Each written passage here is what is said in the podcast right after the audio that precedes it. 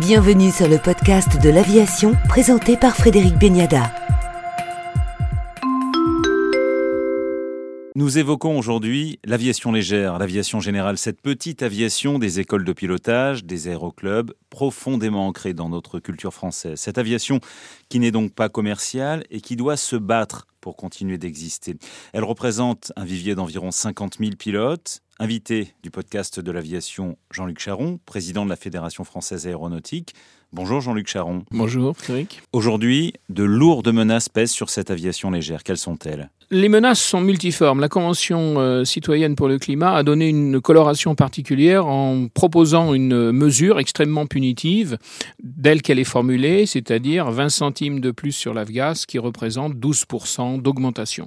Nous, on est très positif par rapport à ça. C'est-à-dire, on leur dit très concrètement, s'il s'agit de décarboner, alors OK, on ne va pas lutter contre cette mesure, mais on la rend constructive, c'est-à-dire il faut créer un fonds d'investissement alimenté par ces 20 centimes qui servira à remotoriser des avions actuellement émetteurs de carbone et également pour subventionner l'aviation électrique. Et là, on verra bien si on est dans une logique réellement de lutte contre le changement climatique ou s'il s'agit simplement de punir une catégorie de population qu'on stigmatise alors même qu'on ne connaît pas réellement son activité. Car le principe qui a été énoncé par la Convention citoyenne pour le climat, c'est de dire que l'aviation légère et sportive, qui s'appelle aviation de loisirs, or c'est du sport et c'est également, ne l'oublions pas, s'agissant de la FFA, plus de 50% de nos heures de vol sont des heures d'initiation, des heures d'école, c'est-à-dire qu'on participe à la formation. Et l'ensemble des fédérations du Conseil national des fédérations aéronautiques et sportives contribuent à l'animation sociale sur les terrains au travers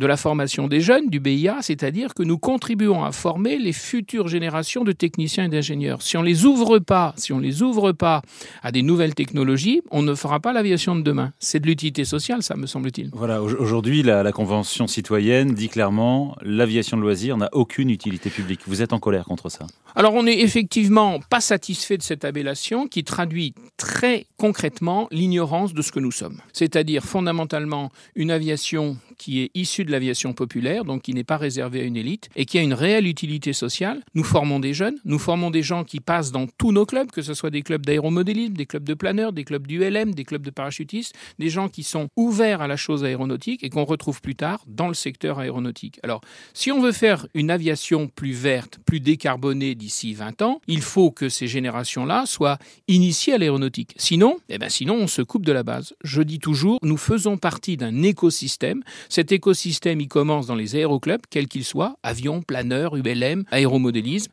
et ça se termine dans les bureaux d'études. Or, si on veut faire une aviation décarbonée, ben, il faudra des gens dans ces bureaux d'études. On a des chiffres sur ce que représentent les, les émissions de CO2 de cette aviation légère Oui, mais ils sont tellement ridicules que vous n'allez même pas pouvoir les capter dans votre micro. S'agissant des seules heures de la FFA, puisque là j'ai les chiffres précis, mais euh, si on inclut les autres fédérations, euh, sachant qu'on est quand même la plus importante, on représente 30 000 tonnes de CO2. On parle en dizaines de milliers de tonnes. Les autres modes de transport, l'habitation, les travaux publics, c'est en dizaines de millions de tonnes. Autrement dit, nous sommes ridicules. En revanche, on est stigmatisé parce qu'effectivement, on est plus visible, exactement comme l'aviation commerciale qui est plus visible d'une certaine manière que le train ou les camions parce que parce qu'il y a un fantasme sur une élite. Et ça, là aussi, c'est se tromper encore une fois. Quand je vois le nombre de jeunes que nous avons en formation dans les aéroclubs, on est loin d'être une élite fortunée. À qui la faute? Alors là, c'est une très bonne question. Parfois, parfois, la faute peut nous en incomber parce qu'on a un certain nombre de clubs qui n'ont peut-être pas été suffisamment ouverts sur leur environnement.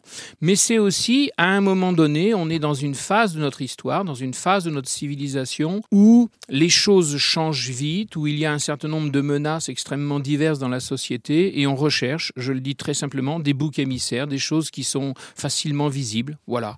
Et donc il y a un problème de représentation mentale pour une partie de la population, indiscutablement. Cette hausse des prix du carburant va peut-être entraîner une baisse du nombre d'heures de vol, donc peut-être une baisse du nombre de pilotes, et par voie de conséquence, euh, la fermeture d'écoles ou d'aéroclubs? Tout à fait. Ce que vous indiquez est tout à fait juste, c'est-à-dire c'est en même temps ce que vise la, la Convention et ce qui est, à mon sens, une erreur, parce que ce sur quoi on doit travailler, c'est pas la disparition. Nous, on dit, on a une phrase simple, on peut discuter de tout sauf de notre disparition. Donc, il s'agit d'assurer, encore une fois, une transition écologique, une transition énergétique. Il ne s'agit pas de tuer l'aviation. avant la Convention citoyenne, nous avons investi dans l'aviation électrique, nous avons investi dans la biodiversité. Très franchement, euh, nous sommes euh, abattus en plein vol par ce type de mesures. Il est trop tard pour inverser la tendance? Il n'est pas trop tard mais c'est difficile et il faut se mobiliser. Et il faut se mobiliser de manière constructive. Je crois qu'on n'y arrivera pas si on fait bloc contre bloc. On a des fois face à nous des gens qui ont des positions un peu ayatollesques. Il ne s'agit pas, nous aussi, d'avoir des positions ayatollesques, mais de construire ensemble un avenir, de construire ensemble un futur où on pourra tous, ensemble, avoir nos activités sans stigmatiser telle ou telle activité. Merci Jean-Luc Charon, président de la Fédération française aéronautique. Merci Frédéric.